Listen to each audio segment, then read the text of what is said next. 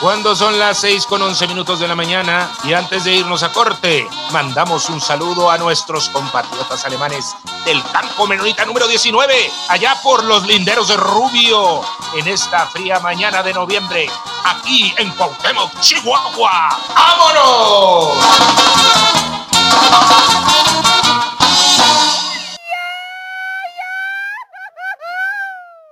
Entonces, ¿qué chula? ¿Va a andar conmigo, pues? Oiga, don Ramiro, ¿cuántas veces le he dicho que no?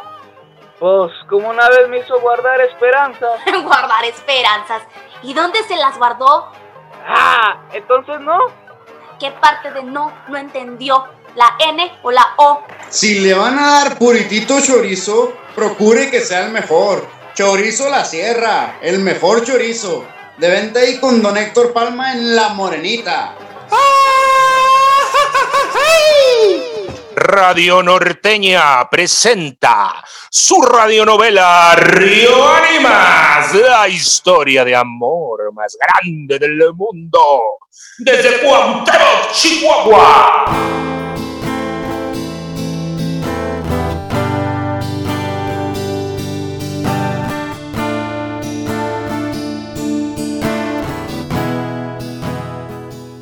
Logramos llegar a Parral en 25 minutos. Lo atendieron en la Cruz Roja y de ahí lo pasaron al Hospital General del Gobierno del Estado.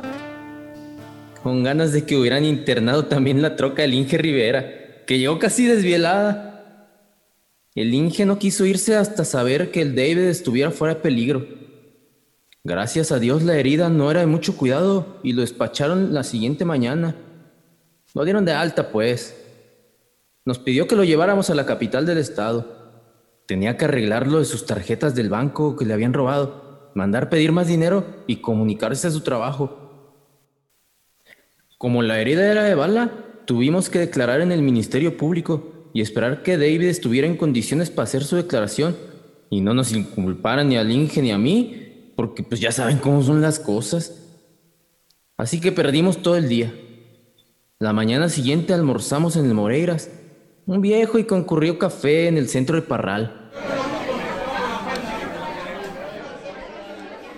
¿Queda allá de donde vienes? ¿No está muy de tiro al norte? Sí, el estado de Minnesota hace frontera con Canadá. ¿Y qué hace allá tan lejos? Allá trabajo. ¿Y qué andabas haciendo hasta acá? Por estos rumbos. ¿De dónde venías? ¿Qué andabas haciendo cuando, pues cuando te asaltaron esos cabrones? Venía de Valle del Rosario. Andaba buscando nogales. ¿Sonora? ¿Nogales Sonora? Uy, andas bien perdido. No, no, no. Nogales, árboles de nogal. Árboles de nogal enfermos. Cabrón. ¿Cómo que enfermos? Hay unos nogales enfermos que les crece un tumor en la raíz y sale a flor de tierra. ¿Y tú los curas o qué? No, no, no. Mira, esos tumores a veces son muy grandes y es como una madera muy fuerte, muy dura, como el fierro. ¿Luego qué? ¿Los estudias? ¿Eres botánico? Yo se los compro a los dueños. Según el tamaño, pues es el precio. Va desde 300, 500 y hasta 1500 dólares cada uno. ¿Dólares? dólares. ¿Y luego? ¿Qué haces con ellos o qué? Pues yo se los vendo a la General Motor Company, de allá de Minneapolis. Con esa madera hacen molduras para los carros de lujo molduras interiores, tableros y así otras cosas. ¿Y ahí en Valle de Rosario encontraste alguno? Pues de hecho traía tres en el camión. No eran muy grandes, porque es muy difícil encontrarlos y a veces la gente no quiere venderlos. Es mucho tiempo el que se invierte en un nogal.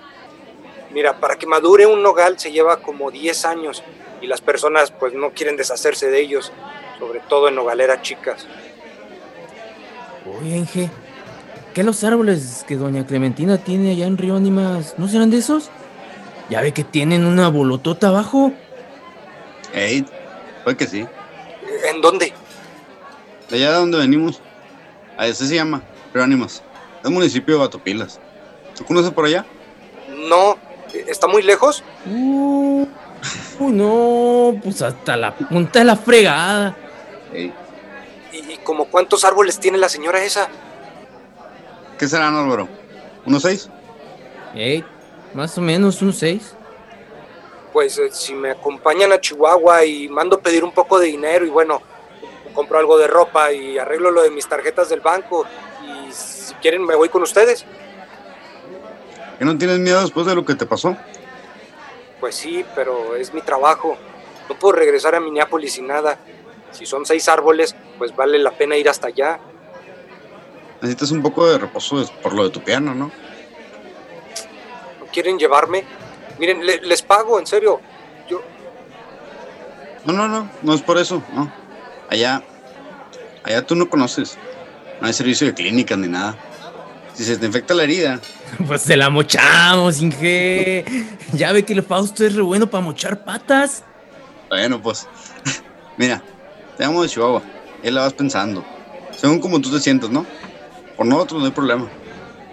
en unas tres horas arreglo todo y nos vamos. Para no hacerlos perder mucho tiempo. No, sí, de todos modos, nosotros tenemos que ir a la Secretaría de Desarrollo Rural. A ver lo de unos canales de riego. Aquí tiene Álvaro, dos cafés americanos y un expreso. Y de una vez le cobro lo que me quedó debiendo cuando nos fuimos a los filtros y que me cambió por la gringa. ¿Qué pasó, mija? ¿Qué pasó? Nomás me está levantando falsos. Solo la estaba ayudando. Ya sabe que usted es la única. ¿De Parral? Ahora, ahora, ahora, es broma, es broma. A ver quién la quiere más. Sí o no, que siempre procuro por usted y la visito acá que puedo. A ver, ya, una sonrisita, una sonrisita. Ándele pues, la casa invita.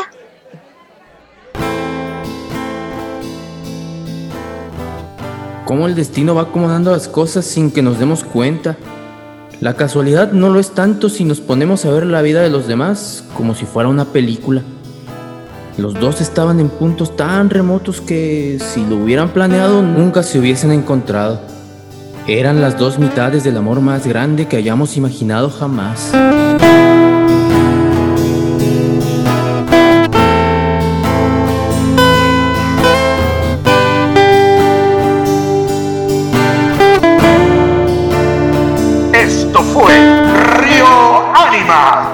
La historia de amor más grande del mundo. Se despide desde Cuauhtémoc, Chihuahua, Alejandro Navarrete, la voz de la radio.